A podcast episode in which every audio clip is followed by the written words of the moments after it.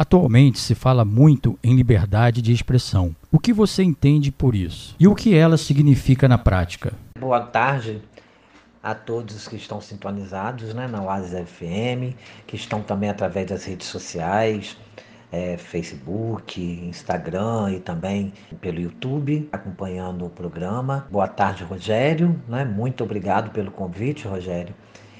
E é um grande prazer estar aqui com todos vocês. Rogério, é, liberdade de expressão. O que eu entendo como liberdade de expressão? A liberdade de expressão é você literalmente se expressar, lógico, e falando da área de comunicação, né, do jornalismo, é uma maneira de eu, como jornalista, sentar à frente, né, hoje em dia, do meu computador, escrever uma matéria jornalística, um texto, né, o que seja né, é necessário que, que eu preciso me expressar, sem preocupação de censura, é, sem me preocupar com o que eu estou colocando, né, vamos dizer assim, entre aspas, no papel, escrevendo no papel.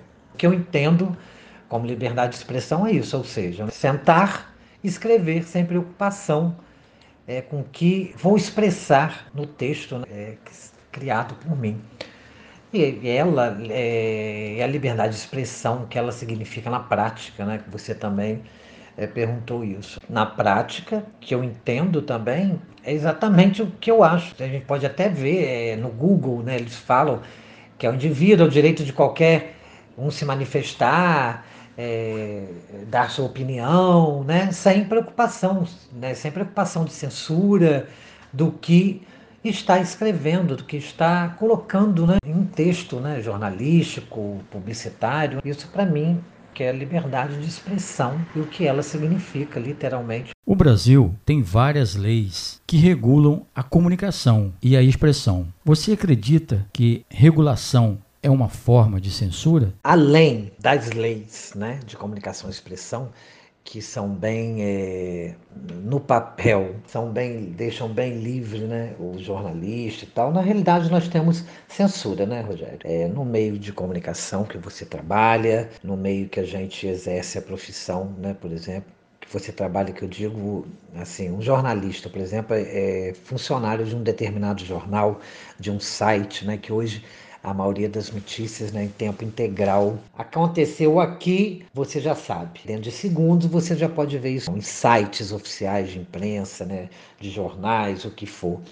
Né, até o jornal é, impresso perdeu muito as revistas. Né? Hoje em dia você não vê quase ninguém mais consumindo dos jornais impressos, revistas, né? Eu sou ainda, eu sou daquele que gosta de folhear o jornal receber minhas revistas que eu assino por mês, semanalmente em casa. Mas essas leis, na realidade, você, um jornalista, por exemplo, trabalha num jornal. Dependendo do texto, você tem censura dentro mesmo do, jornal do editor, né? Cada jornal, cada revista tem uma linha editorial. Então, é um, um exemplo a gente pode citar, por exemplo, se eu sou contra determinado presidente, eu não posso escrever, dependendo do jornal que eu trabalho, da revista, eu não posso fazer comentários a favor e nem contra esse, ao, ao, presidente, por exemplo, da República. Né? Isso é um exemplo que eu lembrei aqui. E a censura, por exemplo, nós temos uma censura né, em comerciais, na área de comunicação também, que é publicidade, a propaganda, nós temos censura.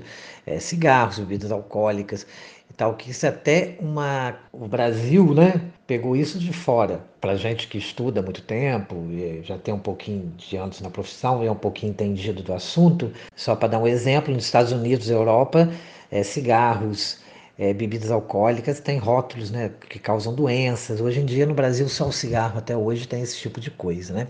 Então, isso é um tipo de advertência mas aqui é como se fosse uma censura, né? Os meios de comunicação podem, né, têm liberdade de, de escrever, mas na realidade eu penso assim, que nós jornalistas, né, quem atua no jornalismo, tem censura do, de quem você, por exemplo, trabalha, no meio que você trabalha. O próprio jornal que você trabalha, eles podem simplesmente censurar o seu texto, falar, ó, oh, faz novamente, porque essa não é a linha editorial que a gente tem. Então muita gente fala em censura, mas na realidade muita, muito profissional já sofre censura no próprio local de trabalho. E o que te motivou a seguir a carreira de jornalista? A minha carreira no jornalismo foi muito engraçada. Eu comecei a cursar a faculdade de comunicação social, quatro anos, né? Que a gente, oito, oito períodos, né? Quatro anos. No quarto período, eu acabei deixando o jornalismo, que é o, a gente escolhe a partir do quarto período se continua na área do jornalismo, vai para publicidade e propaganda, né, marketing, ou vai para relações públicas. Acabei indo, resolvendo ir para publicidade e propaganda, mas muito sempre ligado ao jornalismo. Me formei e acabei começando a trabalhar em assessoria de imprensa, né? porque a base desses quatro períodos de comunicação, da faculdade de comunicação, é o jornalismo. Né? Depois que você, mais quatro períodos, você estuda mais profundamente a outra área que você desejou né? É, atuar: marketing, publicidade e propaganda ou é, relações públicas. Né? Então, comecei motivou foi a chance né, que eu tive de emprego, inicialmente como assessor de imprensa, e até hoje eu estou nessa área. Mas não deixo também de atuar na, na publicidade, propaganda e marketing, não. Né? Eu trabalho em área política, em campanhas políticas, e também tem uma base, né, lógico, que eu posso trabalhar nas duas áreas, né? tanto no jornalismo como no, na publicidade, propaganda e marketing. E como você vê a atuação da imprensa regional? Eu vejo é, uma atuação legal, boa, né? Nos sites né, oficiais, sites de meios de comunicação, de jornais, é, eu vejo, são muito bons. Fazem direitinho o trabalho deles. Só que eu vejo muito tendenciosos, né? Porque se você é parceiro comercial de um determinado meio de comunicação, você merece aplausos.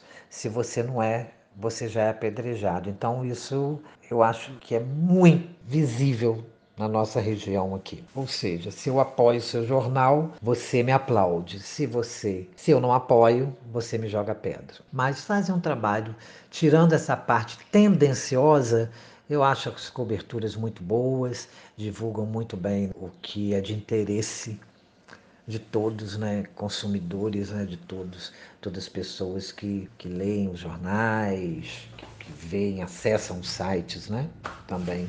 Como é desenvolvido o trabalho da assessoria de imprensa de uma prefeitura? O trabalho da assessoria de imprensa de uma prefeitura, ele é desenvolvido com muita dedicação e muito amor à causa.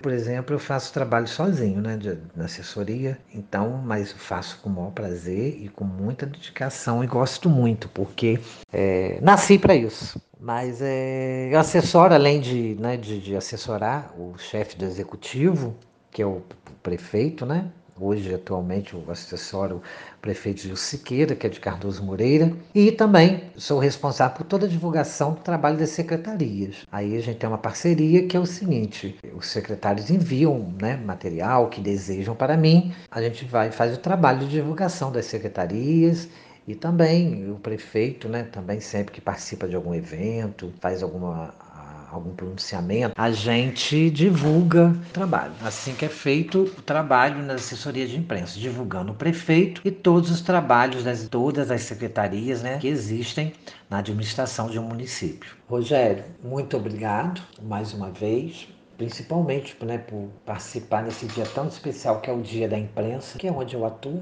desde que eu me formei né, no curso de comunicação social. E fico muito feliz de ter lembrado de mim para participar, fazer essa participação especial aqui no, na, na Oasis FM, né, de Talva, essa cidade também, né, que eu gosto tanto, uma cidade vizinha, eu sempre falo cidade irmã, né, Italva é cidade irmã de Cardoso Moreira. Tem muitos amigos queridos em Italva, tem convivência muito boa, social, familiar, né? Ou seja, Talva é um cantinho, tem um cantinho especial no meu coração. Então, muito obrigado, meu amigo, mais uma vez pelo convite. Obrigado a todos os ouvintes, pessoas que estão nas redes sociais, no Instagram, no YouTube, no Facebook.